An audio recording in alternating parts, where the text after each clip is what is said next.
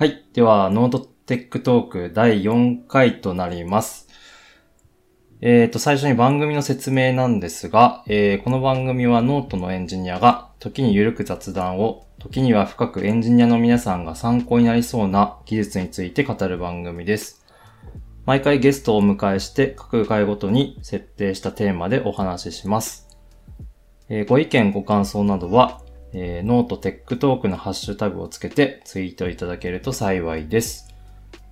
はい。ということで、えー第4回となる今回は、えーデータ基盤チームという、あの、弊社の開発チームの中の、まあ一つのチームの、えーデータ基盤チームの今を聞くというテーマでお送りしたいと思っております。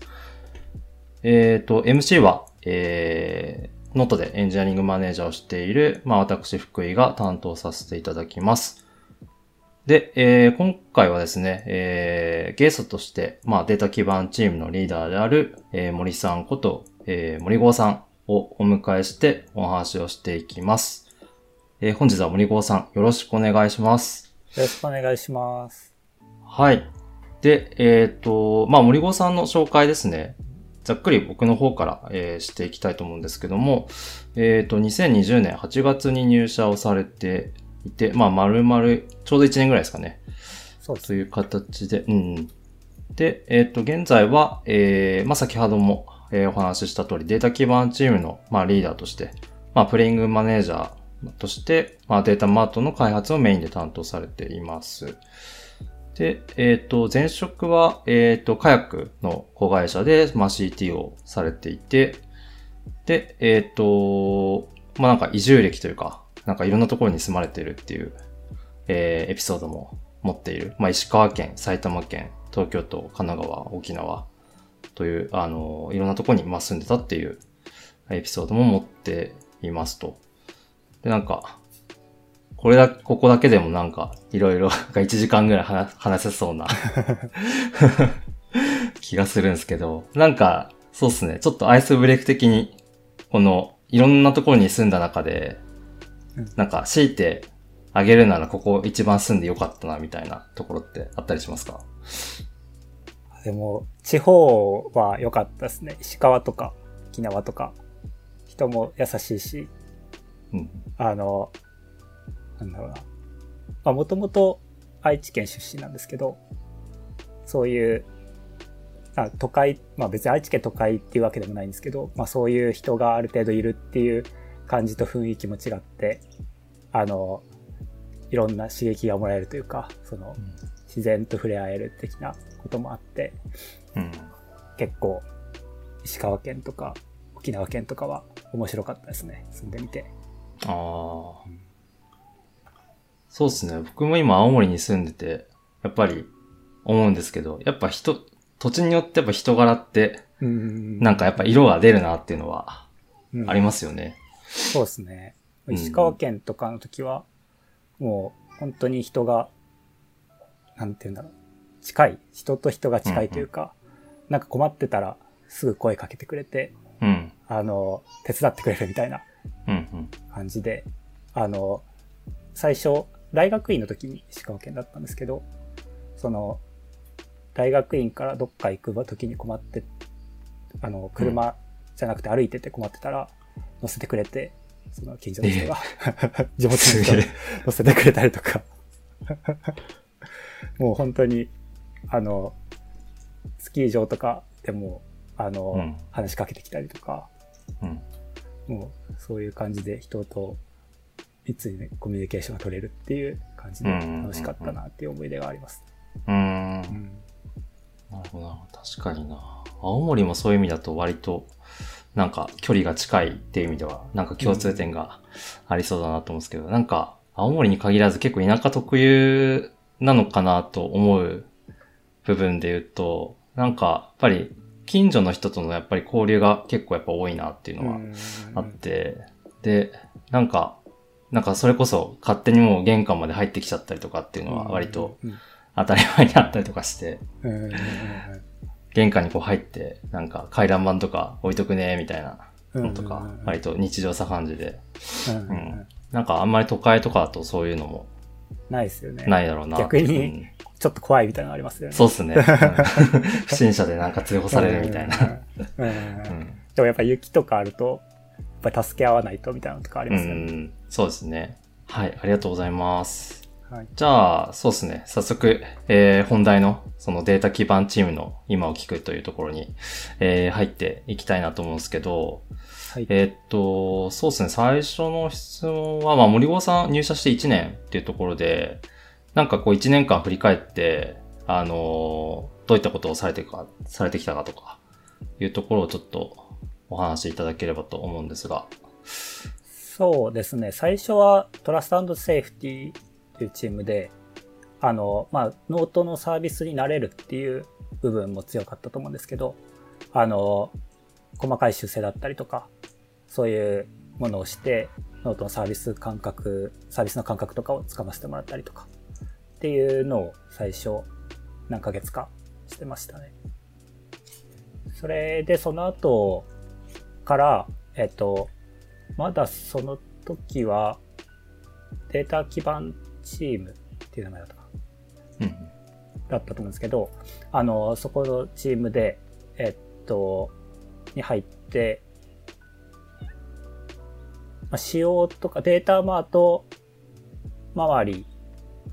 だけど、まあ、仕様も決めながらやっていこうっていう感じですね。あと、ダッシュボードも関連して、ダッシュボードと関連して、データマート両方、あの、まあ、設計して構築していこうっていうところから入ったっていう感じです。で、そこからうんうん構築も進めているっていう感じですね。うん、うん、うんうん。なるほど、なるほど。なんか、えっと、入社をされてから、なんかはい、このデ,、データ基盤に携われる、まあなんか想定みたいのってあったんですかね？最初、でも入社前はなかったですね。うん。ただ、その、データという、まあ、たくさんのデータを扱いたいというか、なんていうんですかね。まあ、データベース周りとかはもともと興味があったというか好きだったので、まあ、そういうデータを触る部分だったりとか、まあ、あとインフラ周りも、あの、自分で構築していたことが多かったので、今まで。まあ、インフラ周りも興味あったので、そこら辺でもちょうど両方触れるうん。チームだったのかなっていうのはあるんですけど、事前にはそういう、それを目指してだ、目指目指してというか、そこをピンポイントやりたいですって言って入ったわけではないです。うんうんうんうん。ああ、なるほど。ノートを選んだところの一つの要因として、あのー、まあ、なんか大きいサービスに携わりたいっていうところがあったっ。ていう話を確かしされてたと思うんですけど、はい。なんかまさにそのデータ基盤って、なんだろうな、膨大なデータとか、その負荷とか、その辺をいかにこう捌くかみたいなところうん。が結構、まあ難しいポイントでもあり、うん。あの、面白いポイントでもあると思うんで、その辺のなんか、部分も、こう、興味関心が一致したっていうところもあるんですかね。そうですね。やっぱりそういう、まあ、小さいサービス、今まで、えっと、最初、カヤックの時にも、あの、自宅系だったので、あの、自宅でキャンペーンを、あの、サイトを作って、2、3ヶ月運用して落とすみたいな感じのをやってたので、短期間でサイト立ち上げて終わるみたいな感じのはかなり経験してたので、まあ、ちょっと違うのをやりたいっていうところもあって、うんその、もっと長期間運用していくっていうのと、あとはもっと大きいデータとか、えっ、と、そういうリクエストが多いのを扱いたいっていうのはありました。うんうんうんうんなるほど、なるほど。なんか、そういう意味だと結構、あの、リリースのサイクルとかも、今の、えっ、と、業務と結構違うのかなと思うんですけど、なんか、その、進め方とかも、やっぱり、その、前職と違う部分ってありますか？そうですね。前職だと、あの、やっぱり広告系のそういうのを、その、ウェブサイトをやってると、まあ、あんまり、あの、技術的負債っていうのも起きにくい短期間で終了するので、っていうのもあって、もうイケイケどんどんみたいな感じの雰囲気が全社的にあったんですけど、あの、それ、そういうのはないですかね。その、うんうんなので、ちゃんと設計して作っていくみたいな。うんうんうんそれも、その、そうですね、その、イケイケどんどんの方も別に悪いとは思わないんですけど、うんあの、それはそれで面白い部分もあると思うんですけど、うんうんまあそこも何回も繰り返してると、あの、新しいことにもやりたいなっていうふうに思って、うんで、あの、やっぱり設計してちゃんと大きなデータを扱って運用できるっていう部分うんうんうんは、また別の楽しみがあるかなっていうふうに思うんうんうんってます。そうっすよね。なんか作ってすぐ捨てるっていうのがうんうん。基本、まあなんか難しいというか、ほぼできないと思った方がいいうんうん領域ですよね。データ基盤って。そうですね。特に過去データが何年もあるんで、そうっすね。移行が難しいですね。うんだからやっぱり保守運用、まあどれぐらい先を見越してっていうのもまた難しいポイントかなと思うんですけど、うんまあとはいえなんかやっぱ保守運用っていうのは、あの、考えながら技術選定もしなきゃいけないし、アーキテクチャも考えなきゃいけないっていうところは、まあ難しい部分だしうん、楽しい部分、やりがいがある部分ですよね。汎用的にしつつも、あんまり汎用的にしすぎても、あの、検索とか、その、そういうので困ったりとか、使っていく上で結構、うん。まあ、あまりにもふわっとしすぎてて、もうぐちゃぐちゃなデータになって困るみたいなこともあったりするので、そこら辺のバランスが結構難しいかなと思いうんますね。うんうんありがとうございます。で、えっと、まあ今、あの、データ基盤チームのリーダーとして、まあ森郷さんが、えー、前に立って、えー、牽引している、あの、チームだと思うんですけど、はいなんか、今、具体的に取り組んでることっていうのは、どういったものがあるんですかね？チームとして。今具体的に取り組んでいるものとしては、えーっと、まず、えっと、この Web5 データ基盤チームっていうところでは、あの、データレイクとデータマートとターゲティング基盤、ダッシュボードっていう大きく分けるとこの4つがありまして、で、あの、まあ、どれも今手をつけて開発はしてるんですけど、そうですね。どれも開発はしてますね。で、リリース前のものがターゲティング基盤とダッシュボードうん。です。そうですね。なんか、そうだな。今って、ちなみに何人のチームでやってるんでしたっけ？5人ですかね。うんうんうん。はい。で、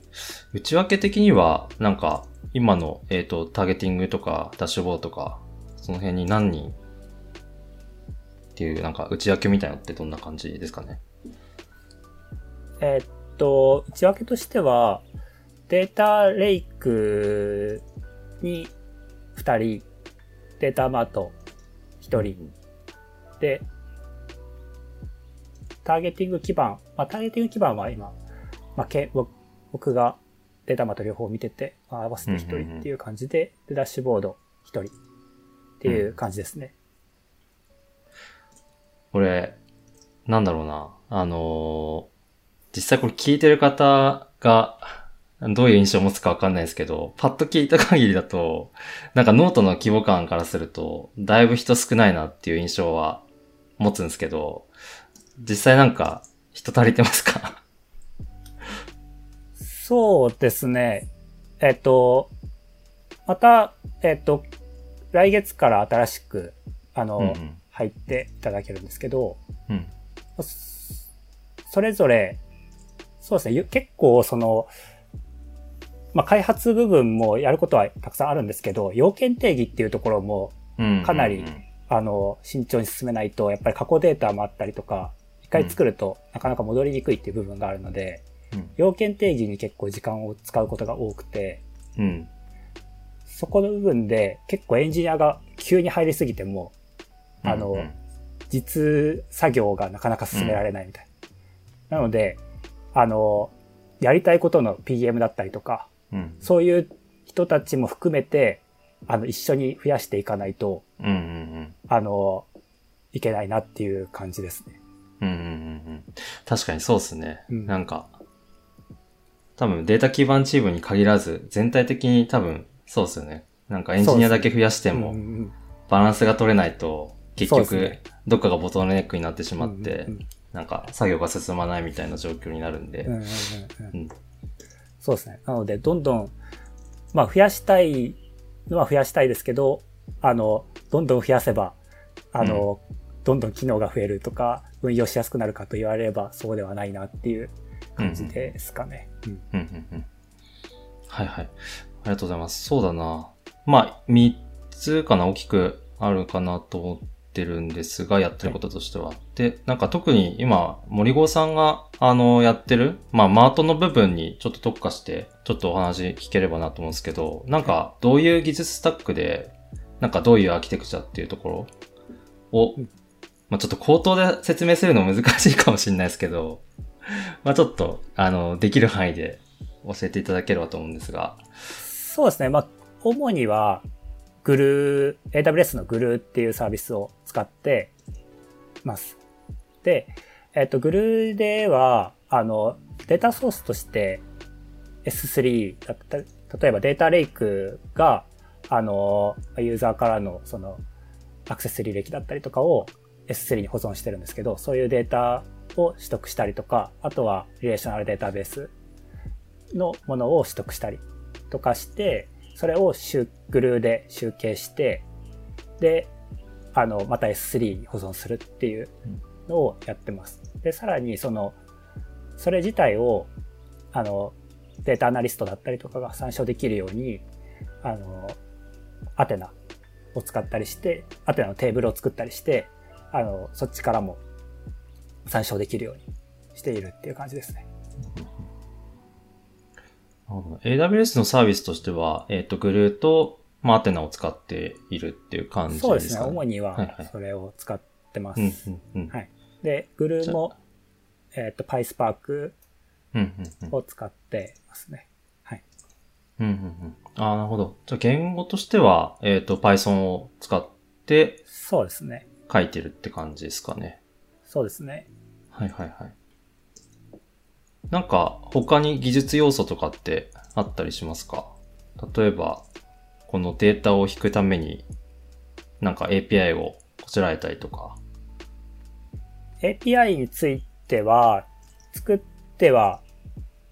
一応あるんですけど、うんうんあの、アテナをバックエンドにすると、あの、アテナの制限が結構厳しいので、うん。あの、やっぱり、なんていうんですかね、S3 に吐き出したものを使うっていうのが一番使いやすい。そこ制限がないっていう意味で。うん。ので、そ。こをメインで使ってますね。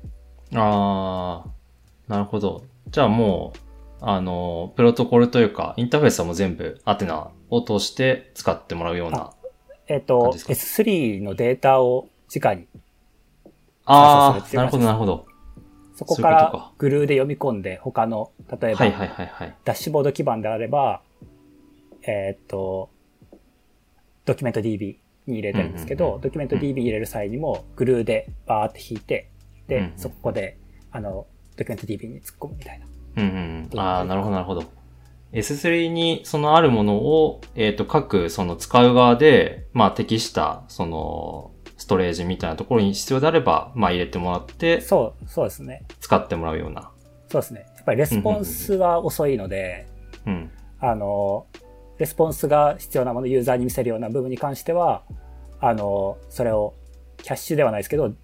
なんか適切な DB に入れて使うっていう感じですね。うん。それが必要なければ、例えばデータアナリストとかが使う分には、レスポンスとかは必要、その、そこまで遅くなければいいと思うので、うんそういうものに関してはアテナとかで時間に引いてもらううんっ。ていう感じですね。なるほど、なるほど。今のちょっと話で、あの、一つ、あのーちょっと聞きたいなと思ったのが、えっと、このちょっと、あの、森郷さんが技術選定に携わってたかどうかわかんないんで、まあもし分かったらでいいんですけど、なんかドキュメント DB っていう話があったと思うんですけど、はい結構これなんか、あの、ダイナモ DB っと、なんかよく比較に上がるというか、なんか、あのー最初に上がるのは、あの、同じ使い方というか、用途としては結構 DynamoDB の方がメジャーなのかなと思うんですけど、なんかここであえあえてそのドキュメント DB を使ったっていうのは、何か意図があったんですかね？そうですね。ドキュメント DB だと、集計がちょっと弱いっていうのがあるので、うん。そこが一番ネックになりましたね。その、ダッシュボード基盤だと、えっと、日ごとのデータを入れておいて、で、それを集計してあげて、表示するみたいな。例えば1ヶ月分のデータだったら、1ヶ月分で集計するとか、1週間分のデータだったらうんうん、1週間分で出してあげるみたいなことをしないといけないんですけど、うんまあ、1週間でも、月からどうとかで決まってればいいんですけど、この、それが決まってないっていう要件だと、あの、日ごとに全部持っておいて、出すときに集計しないといけないので、そうなってくると、ダイナモだと、かなり辛いっていううんうんうん感じですね。ああ、確かに。なるほど、なるほど。そっかそっか。そこの集計ってところを考えると、まあ、ダイナモはちょっと、あの、要件に合わなかったっていうところ。そうですね。はいはいはい。なるほどですね。はい、ありがとうございます。じゃあ、なんか、あと他に、その、マート以外のところでも、なんか、今こういう技術、えー要素で、なんかこういう取り組みをしてるみたいなところ、もしあれば。そうですね。データレイクに関しては、あの、まあデータレイクの大量にデータがあるんですけど、それらのデータ活用もできないかなっていうふうに思っていて、でその部分で、あの、ダッシュボード基盤とは関係なく、あの、リアルタイムダッシュボードっていうのも作ってまして、うんうん。そこのリアルタイムダッシュボードっていうのは、まあ、例えば GA とかで今まで参照できてたんですけど、ちょっとノートの規模が大きくなりすぎて、まあ使えなくなってしまったので、うん。それを保管するっていう意味でも、あの、リアルタイムでアクセスがどれぐらいあるかとか、今どういう記事が読まれてるのかとか、っていうのを知れるっていうのは、あの、結構価値があると思っていて、あの、例えば、今すごいアクセスが来てるから、サーバー台数大丈夫か確認しようとか、っていうのができたりとか、あとは今これがバズってる。で、あの、けどそれ大丈夫なのかとか、こういうなんでの理由でバズってるんだろうっていうのを調べたりとか、っていうのができたりとか、っていうので、リアルタイムダッシュボードっていうのも作っていたり。あとはデータレイクの部分で、あの、あデータを今までそのフロントから取ってたんですけど、あの、取得する項目が、あの、どんどん増えてきて、で、ここの部分を一回整理しないと、どんどん増えていって管理できなくなるっていう問題が出てきたので、そこの部分を、あの、うまく管理できるように再設計して、新しい、その、基盤に今移行しようかなとしています。思ってます。なるほど、なるほど。なんかこのリアルタイムダッシュボードって、はいなんか、今、まあまあ検証中かなとは思うんですけど、なんか、どういう技術使ってとか、まあ、なんか、実現しようとしてるかとかって、そうですね。はい、はい。えっと、この部分に関しては、あの、インフラックス DB とグラファナうんを使ってます。うんじゃあ、あの、AWS のマネージドサービスを使わずに、もう自前でやってる感じですかね。ああ、なるほど。なので、あと、あの、まあ、リアルタイムではない部分で、あの、以前から使ってたものとしてリダッシュ使ってるんですけど、うん、うん。まあ、そこは、えっと、まあ、定期的に特定のデータを見るとかっていうふうに使って、リアルタイムなものは、あの、グラファナで見るみたいな感じで住み分けようかなっていうふうに。考えてますなるほど、なるほど。そうですね。最近はあの、データレイクの方は、なんか、く、久保田さんが、うんいろいろ手こ入れしてる様子が伺えて、そうですねなんか、もともと僕が作ったところとかも、なんかすごい手を入れてくれて、まあ感謝しかないなっていう感じで、こう横から見てるんですけど、うん。なんか、あれですよね、フロントエンドの方とかも結構、なんか、久保田さんが、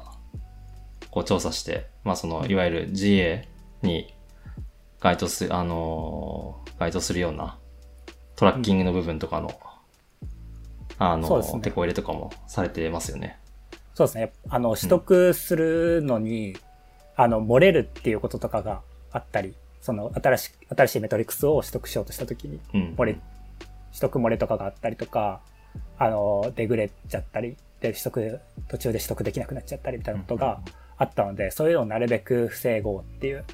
うん。ので、あの、全体的なアプリケーションも組み込んで、あの、簡単に取得できるようにしようん。うっていうように今進めてます。うんうんうん。いやー、ありがてえ。そうっすね。いや、なんか、僕も、いつぐらいだろうな。半、一年ぐらいやってたんですかね。最初のなんかファーストバージョンを、あのー僕と、今、まあ、データ気分、基盤チームにもいる花織さんと二人でやってたんですけど、うん、やっぱその時感じたのはなんか、あのーデータ基盤って一言に言っても、なんか本当に、それこそフロントエンドもそうだし、バックエンドもそうだし、インフラもそうだしって、なんかいろんな知識を本当に知らないと実現ができない領域で、うんなんか総合格闘技感が半端ないなっていう。まあ、なんなんだろうな。まあ、学ばなきゃいけないこともめちゃめちゃ多いんですけど、まあ、その分本当にすごいやりがいがある領域だなと思いながらやってましたね。っていうのを今うん思い出しました。はい。そうですね。本当にインフラから、そのデータベース周りから、まあ、フロントの知識も使ったりもするので、そういうところでは、うん。本当いろいろ使ってるかなと思いますね。うんうんうんうん。まあその辺が結構そのデータ基盤のとこの面白みのところかなとは思うんですけど、なんか今こう逆にこう難しいなって思ってる部分とか、悩んでる部分というか、あったりしますか？そうですね。データが、あの、わかりにくいとか、データのありかがわかりにくかったりとか、あとは、まあそもそも、その、えっ、と、ノート自体の本番のリレーショナルデータベースのデータをまず参照するっていうのも、あの、このデータどうなってるんだろうっていうのも結構あったりとかっていうのもあるんですけど、あの、それを集計して、あの、まあデータレイク、あ、集計してデータマートだったり、あとはまあそのままデータレイクに入れたデータとかうんうん。っていうのを、あの、他の人が参照したいっていうこともあると思うんですけど、そういう時にも、あの、どういう、そもそもこのデータあるのかとか、これってこうどういう条件で集計されたデータなのかとか、うんそういうデータがわからないから使えないうんうんっていう風になってる部分も結構あるなと思っていて、でそういうところをうまく、例えばドキュメント作ってもそれが更新されなかったら、うんうん。あの、結局信頼性が低くなって、このうん。ドキュメント見ても、あの、わかんないやってなって見ないみたいなことになっちゃったりとかっていうのが起きるので、そういうところも、あの、ちゃんと使ってもらえるようにうんしていくっていう部分は課題かなっていうふうにうんうん思うんうんってますね。ああ、なるほど。その辺の課題感が今後その、まるまるその、まあ、次森郷さんが今後何やっていきたいかっていうのを聞こうと思ってたんですけど、ああ、まさにそのあたりがやっていきたいところにつながっていく感じですかね。そうですね。あと、構築して、今、あの、まあ、走り出して、うん。速度が上がってきたなっていう感じだと思うので、そこのところで、まだ安定運用っていうところ、まあ、運用はできてるけど、あの、こうしたらいいよっていうのを決めていって、ある程度ルールに沿ってできるようになるっていうところを目目指しつつ、えっ、と、データのうまい活用も、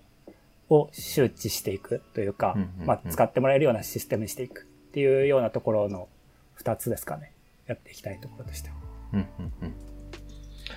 はい、ありがとうございます。では、そうっすね。なんか取れ高だけにもいい感じな気がするしぼちぼち、はい。時間もいい感じなので、はい。今回はじゃあこの辺で締めたいと思います。なんか結構多分、あの、深掘りすればまだまだ、あの、聞けるポイントたくさんあると思うんで、はい。なんかちょっと、あれですね。もう少し、あの、時間経って、なんかいろいろ話せることもまた増えると思うんで、そしたらまたぜひ、あの、出演いただければと思います。はい。はい。では、えー、今回第4回は森郷さんをゲストにお迎えしてデータ基盤チームの今を聞くというテーマでテーマでお話ししました。では森郷さんありがとうございました。ありがとうございました。はい。それでは失礼します。失礼します。